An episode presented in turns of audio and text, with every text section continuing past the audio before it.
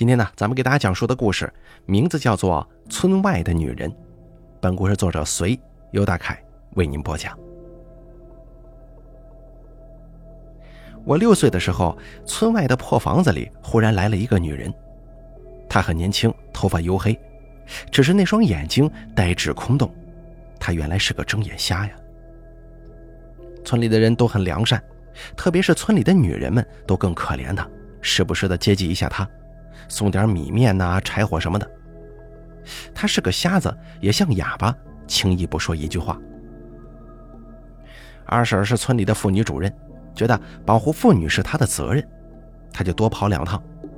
但他并没有从那个女人口中挖出点什么来，比如她是哪里的人，为什么来到这里，这是热情的二婶有点悻悻然。村支书爷爷也动了恻隐之心。让人把破房子简单修葺一下，还把旁边的一块地特批给了他，让他种点瓜果蔬菜什么的。从那以后，瞎眼女人就在村里住下来了。我那个时候正是四处乱窜的年龄啊，时常带着弟弟胖墩儿、二叔的女儿小梅光顾他那个地方，看戏法似的围着他转。我们稀奇的是，他明明看不见，却并不妨碍他做饭、洗衣服。在田里种菜摘菜也完全不受影响，好像他心里长了一双眼睛一样。当然了，我们还会顺便捉弄他一下，一起喊他瞎婆子，或者蹑手蹑脚地推他一把，然后哈哈笑着逃掉。他对我们小孩子很喜欢，从来不记仇，有时候还会给我们每人一碗糖水或者半块甜饼什么的。渐渐的，我们跟他混熟了，也不好意思再喊他瞎婆子了，而是叫他秀桃。我们这些小孩子其实懂得眉眼高低的，只有对一个瞎子，我们才敢直呼其名；而对其他大人，我们则会卑躬屈膝的喊爷爷奶奶、叔叔婶婶什么的。他虽然看不见我们，但却很快凭着我们的声音记住了我们的名字。他对我特别好，给我的糖水特别甜，我都记在心里了。有一次，他撩起衣裳给我看，我惊呆了。他的胸上横贯着几道长短不一的伤痕。小雨，是不是很难看呢？他用自己的手掌摩挲着，又抓住我的小手按了上去。我挣扎着，像是烫着一般，马上缩回了我的手。小雨，不要告诉别人。我点点头，问道：“你的家在哪儿啊？你为什么不回家呀？”我没有家。他的眼睛虽然没有表情，但他的脸是灰暗的。一切本来是平静的，直到小半年以后，秀桃的肚子忽然鼓了起来，整个村子这才炸了锅的，特别是村里的女人们炸锅了。然后村里只要是家里有男人的，都鸡飞狗跳，起了硝烟。那个冬天，二叔没有出去打工，二婶鼻子不是鼻子，脸不是脸，修理了二叔好几天。二叔发毒誓，二婶这才作罢的。于是秀桃的破房子里开始出现三五成群的女人，其中当然有我的二婶了。这对于我们这些小孩子来说，简直就是节日一般呢。我们就蹦蹦跳跳的尾随其后。他们围住他，小心的诱供，就问那个坏男人可曾留下什么蛛丝马迹呀？逼问他的肚子里是谁的种。但秀桃只是低着头，双臂紧紧地护住肚子，一声不吭。光棍三槐是最大的嫌疑人，二婶见了三槐就骂：“三槐呀，是不是你干的？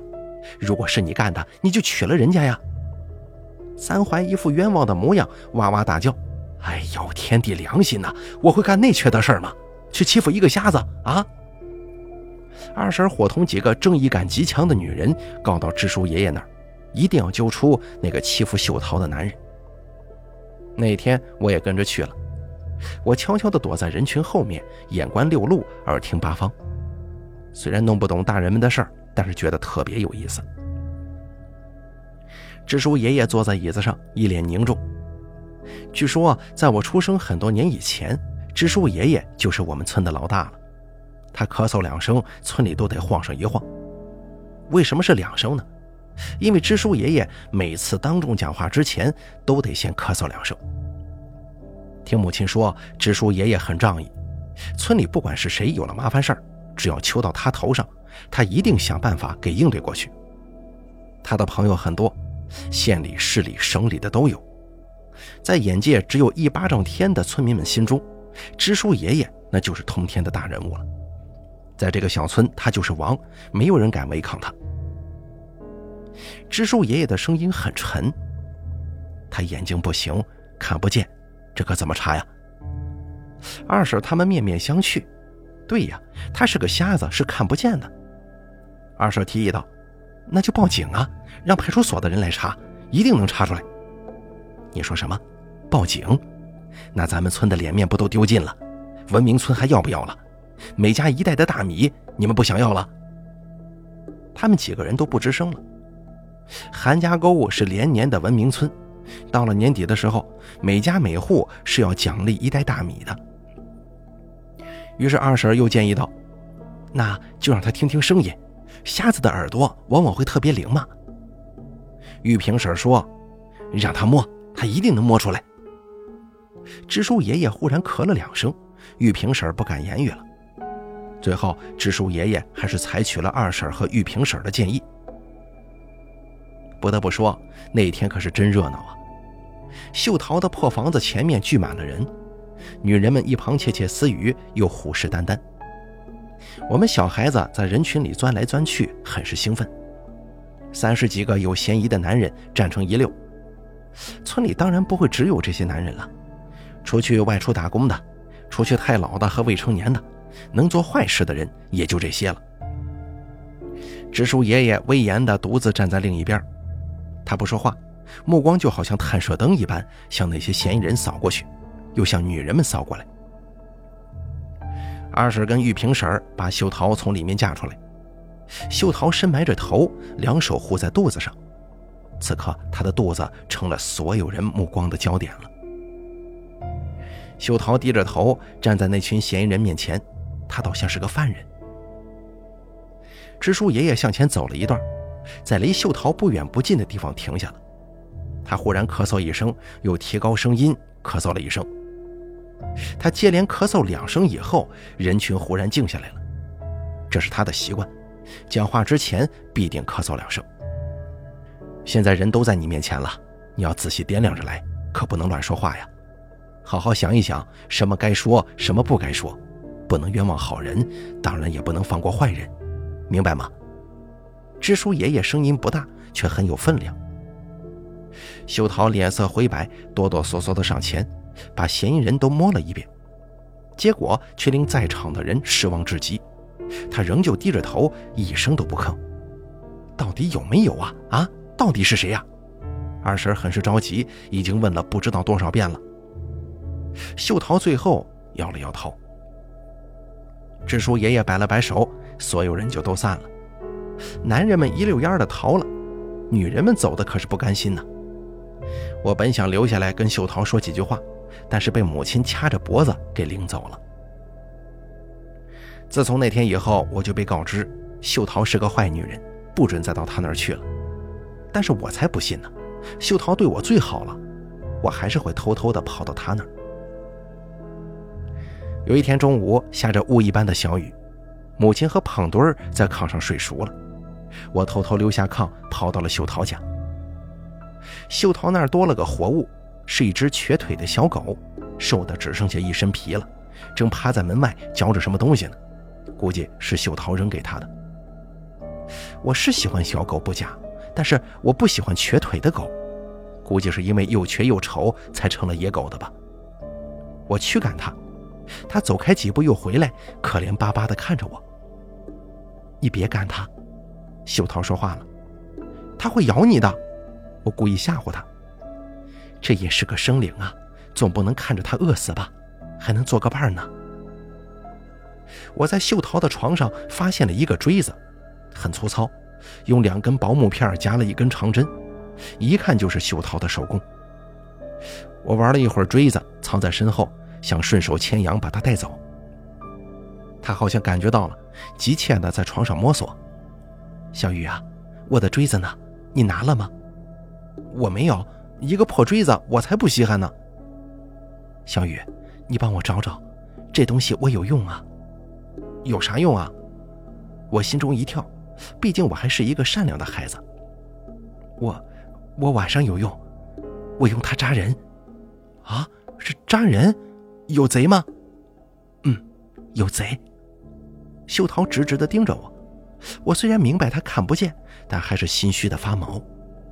锥子在地上呢，我虚张声势的喊了一声，把锥子递到他手里。多年以后，我才明白，秀桃用锥子扎什么人。后来，秀桃的肚子越来越大了，她总是双手捧着肚子，咿咿呀呀的对着肚子哼着些什么。那只瘸腿狗有时候守在门外，有时候趴在秀桃的脚下。现在，它有了一个特别威猛的名字——小狼。秀桃说：“小狼可以保护它。”而我也不那么嫌弃小狼了。有时候还从家里偷干粮给小狼吃。某一天下午，我放学之后，我想去看看秀桃和小狼。还没进门呢，我听见了秀桃的挣扎声。秀桃抱着肚子在地上缩成一团。他听到我之后，犹如听到了救星：“小雨，快救救我吧！快去喊人，我我要生了！”我当时吓呆了，转身就跑去找二婶儿。二婶是妇女主任，专管女人的事儿啊。虽然二婶对秀桃很不待见，但秀桃要生宝宝了，她不能不管吧。二婶正在做饭，她听了我的话，没有去看秀桃，却跑到支书爷爷那里报告了。支书爷爷说：“去医院，赶快去医院，好歹是两条人命啊，这个钱村里出了。”支书爷爷一个电话叫来了镇上医院的救护车，把秀桃给拉走了。秀桃在回来的时候，怀里多了一个小毛头。支书爷爷发话了，在村里出生的孩子就是村里的人，他负责给孩子上户口。村里的女人们本来是讨厌秀桃的，因为这个孩子来的不明不白，但又忍不住去看看小毛头，顺便手里拿几个鸡蛋、一碗小米或者一袋红糖啥的。他们端详着小毛头，用眼神交流。那眼神里的内容，我虽然不懂，但知道一定是嘲笑秀桃的。果不其然，二婶跟玉萍婶刚出了秀桃家，话匣子就打开了。我跟在后面听了个清清楚楚。玉萍婶问道：“，你看这孩子像谁呀？”二婶说：“我看不出来。”玉萍婶忽然嘿嘿笑了：“我看呢，像你家双喜。双喜是我二叔。”你说什么呢？我撕烂你的嘴！二婶跳起来打玉萍婶，玉萍婶躲闪着说：“哎，还是个男孩呢，多好啊！你不是一直稀罕男孩吗？干脆呀，你认个干儿子。”据说二婶生女儿小梅的时候大出血，以后不能再生育了。不知道二婶是否真的动了那个心思，她去秀桃那儿更勤了，盯着小毛头总是看不够。她还以妇女主任之尊给小毛头起了个名字，叫韩浩辰。可是秀桃据理力争：“我姓王，应该叫王浩辰呐。”二婶一本正经地说：“这里的孩子都姓韩，这样他长大以后才不会被欺负吗？”那天我正在二婶家和小梅玩，光棍三怀来了，他杵在那儿吭哧吭哧了半天，才说明来意。原来呀，他想娶秀桃，让二婶去做媒。二婶一瞪眼说：“你说那孩子是不是你的？说实话。”“哎呀，不是我的，真不是我的。”“那你为啥还娶她呀？”三怀嘻嘻笑着说：“他不是能生儿子吗？我我想让他给我生个儿子。”二婶忽然变了脸，抄起扫帚：“你给我滚！我才不会给你做媒呢！有本事自己去说。”秀桃的奶水不足，二婶有时候会抱着小毛头去别处耍耍，顺便找人喂奶。每次秀桃都依依不舍。二婶笑笑说：“行了，喂饱了再给你抱回来。”瘸腿狗小狼好像明白秀桃的心思，每次都会跟着二婶这让二婶很不高兴。他会捡起地上的砖头，狠狠地掷过去。小狼后退一下，观望一下，然后才灰溜溜地回去。小毛头三个多月了，白白胖胖的，一双大眼睛灵活地转来转去，已经开始哼哼唧唧地学语了。现在村里人已经对小毛头的爹是谁不感兴趣了，感兴趣的是小毛头不是睁眼瞎，是个很正常的孩子。秀桃虽然看不见小毛头，但是能闻见他的味道。有一次，二婶抱着小毛头去村西，很久了还不见回来，秀桃竟然跌跌撞撞的一路找了过去呢。二婶很是不满意，当着很多人的面抢秀桃：“怎么，是不是怕我抢你孩子呀？你有本事自己把孩子喂饱了，也省得我四处给他找奶吃啊！”然后把孩子往秀桃怀里一丢，扭头就走。从那以后，二婶不再登秀桃的门了。一天中午，村里忽然来了一辆拖拉机，下来一对中年男女，他们说是秀桃的哥嫂，是来接秀桃回家的。二婶把这对男女领到支书爷爷面前，他们说秀桃结婚一个多月就逃跑了，男方追到家里来要人，他们也是好不容易才打听到他的下落的，所以人一定要带走。秀桃的哥哥说：“你说他是个瞎子，人家要他就不错了，打他几下就离家出走，他还不能委屈将就一下？难道还能打死人呢？”支书爷爷面色严肃，沉吟良久之后说：“大人可以带走，但是娃娃要留下，这是我们韩家沟的种。啊，这个当然，我们也不想要孩子。如果让男方知道他在这里做下丑事，就不好了。”二婶带他们去秀桃家。我看见秀桃的嫂嫂跟二婶窃窃私语，还说什么谢谢之类的话。我永远都忘不了秀桃被带走的那一幕，她紧紧抱着孩子，但孩子还是被二婶夺走了。二婶很快抱着孩子躲到了一边，秀桃被强行拉上了拖拉机，她哭着喊着，但一切都无济于事。那天我第一次看见秀桃流泪。那眼珠空空的，犹如一口盲井，眼泪却喷薄而出。瘸腿狗小狼围着拖拉机嚎叫撕咬，但因为腿瘸跳不上去。它用爪子扒着车帮，被秀桃哥哥给一脚踹下去了。拖拉机嘟嘟的开走了，激起的尘土罩住了后面追赶的瘸腿狗小狼。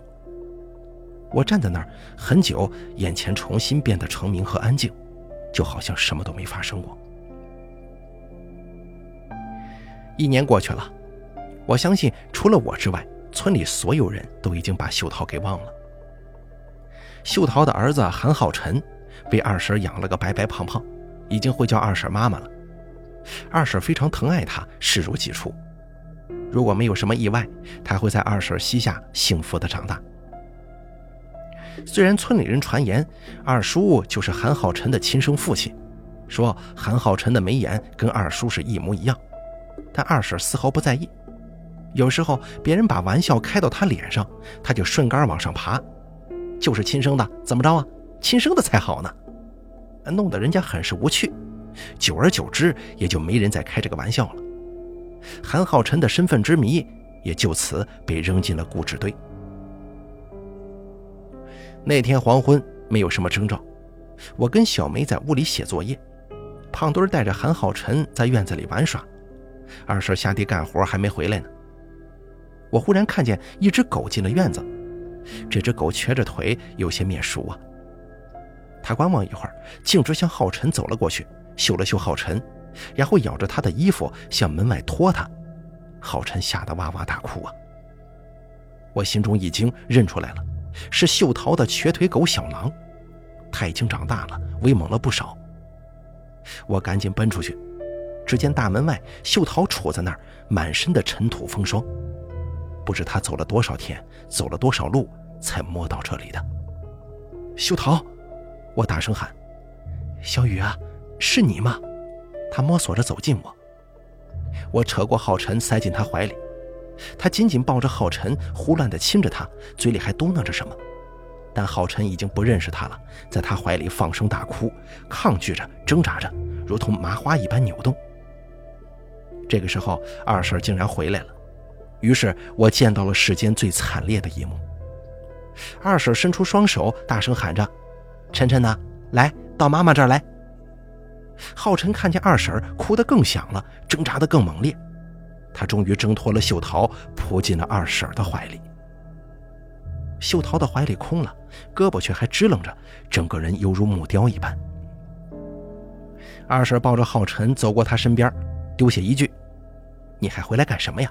谁稀罕你呢？”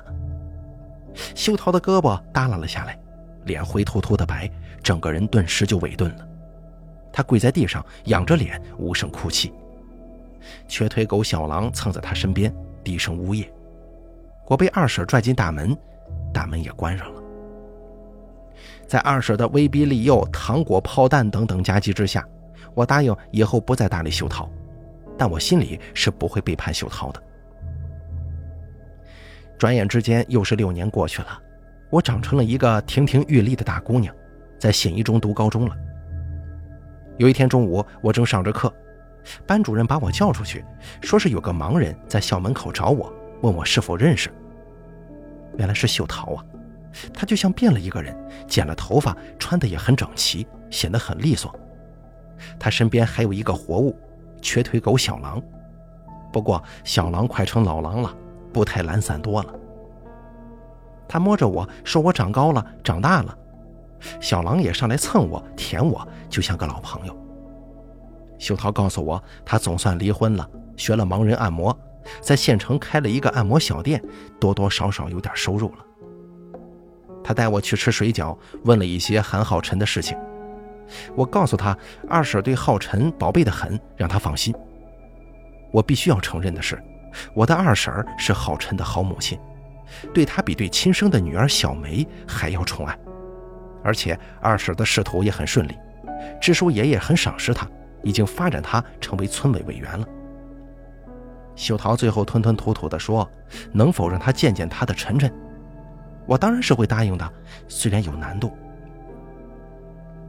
周末的时候，我费了一番心思，以到县城看电影为诱饵。终于把韩浩辰骗到了县城，把他带到了秀桃面前。晨晨，这是一个阿姨，小时候见过你的。我把韩浩辰推到秀桃面前。秀桃很激动，他离开的时候，韩浩辰还是一个懵懂无知的婴儿，现如今已经是个七八岁的半大小子了。虽然我事先告诫秀桃一定要克制一下，但他还是没忍住。晨晨，晨晨。他语无伦次地喊着，伸出手摸索着向前，试图亲近他。韩浩辰愣愣地盯着他看，忽然放声大喊：“瞎婆子，瞎婆子，我讨厌瞎婆子！”他用力挣脱出去，跑了。我赶紧追出去，看见郝晨在哭：“姐姐，你为什么带我见这个瞎婆子？她真丑，我讨厌她。可是她喜欢你啊，她还给你买了一大堆好吃的东西呢。”我讨厌她，我再也不想见到她了。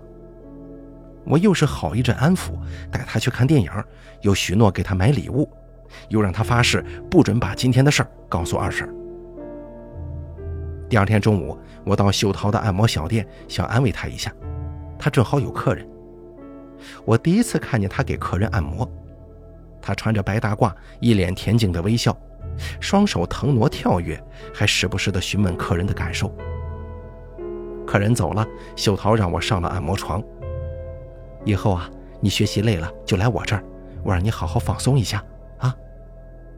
我嗯着，但心里却思虑该如何去安慰她。我知道他心里非常难过，但是我更怕如果我提起来，他会更难过。秀桃的手顺着我的脊柱一寸寸前行，我感到舒服极了。我竟然在犹豫之中睡着了。一觉醒来，发现秀桃跟小狼都不在店里，我赶紧回学校上课了。从那以后，很长一段时间，我没有再见到秀桃。等他再来找我的时候，却是与我告别的。他说县城的生意不好做，客户太少，他想到市里开店，毕竟是城市嘛，需求量可能会大一些。而我心里想的是，他是不是太伤心了，故意躲开这个伤心地呢？他递过来一个大包，里面是一支电动玩具机枪，让我交给韩浩辰。你就说是你买的，他不喜欢我这个瞎婆子吗？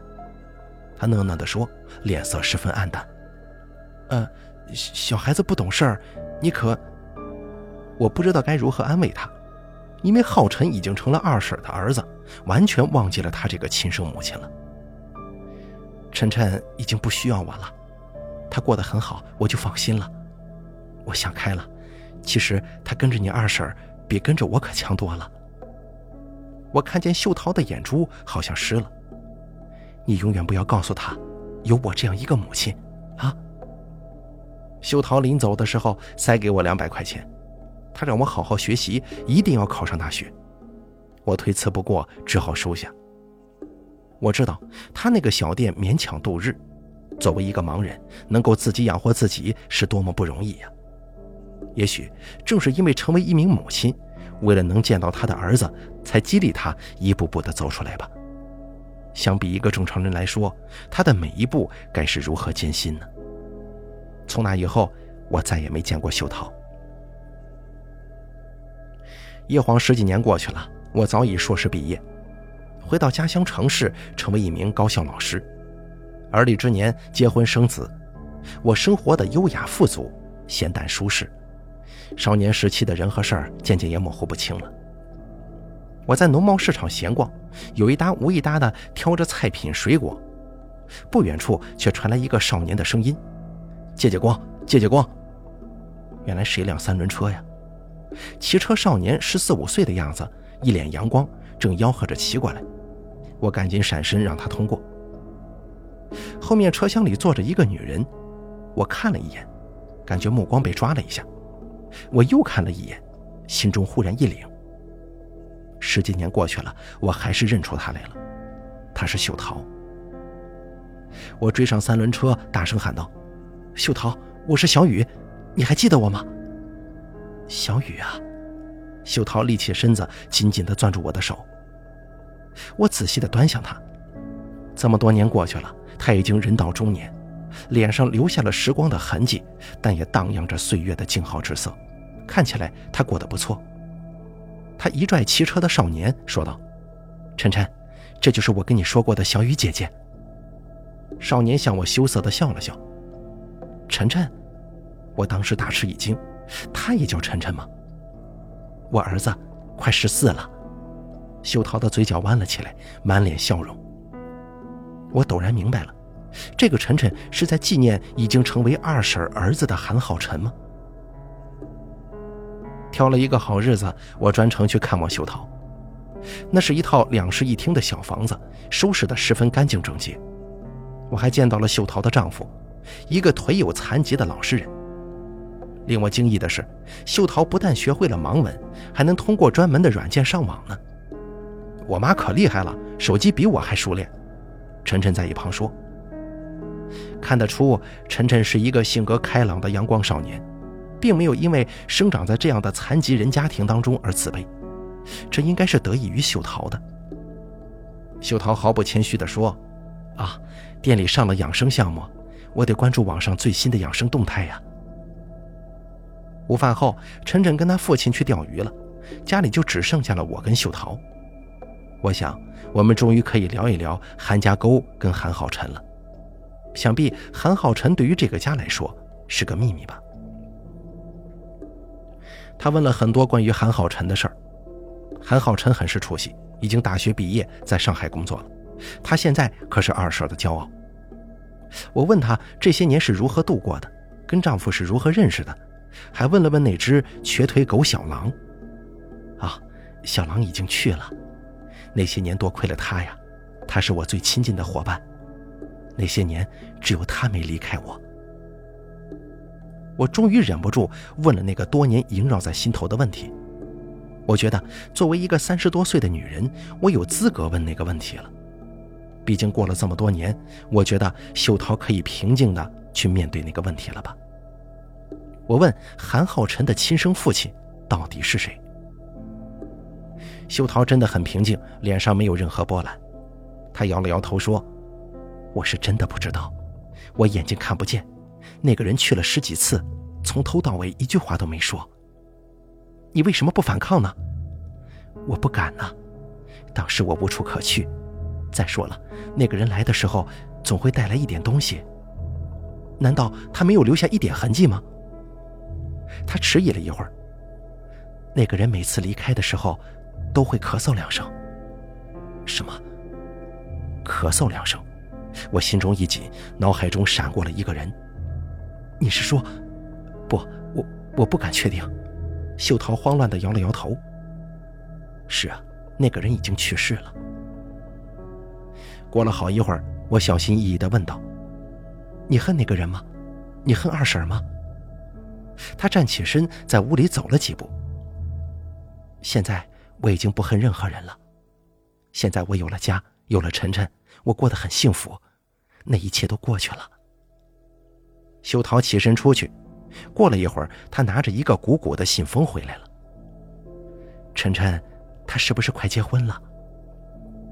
我明白，他此时此刻口中的这个晨晨，是指的二婶的儿子韩浩晨，也是他的儿子，也是他心中一直想念的儿子。他国庆节结婚，回老家办婚礼，我如实相告。他把那个信封塞到我手里，说道：“你把这个给他，不要说是我给他的。他是个好孩子，我可没白生他。”我看到他深陷的双目，流泪了。到了晚上，我给韩浩辰打电话，问他婚事准备的怎么样了，什么时候回老家办婚礼。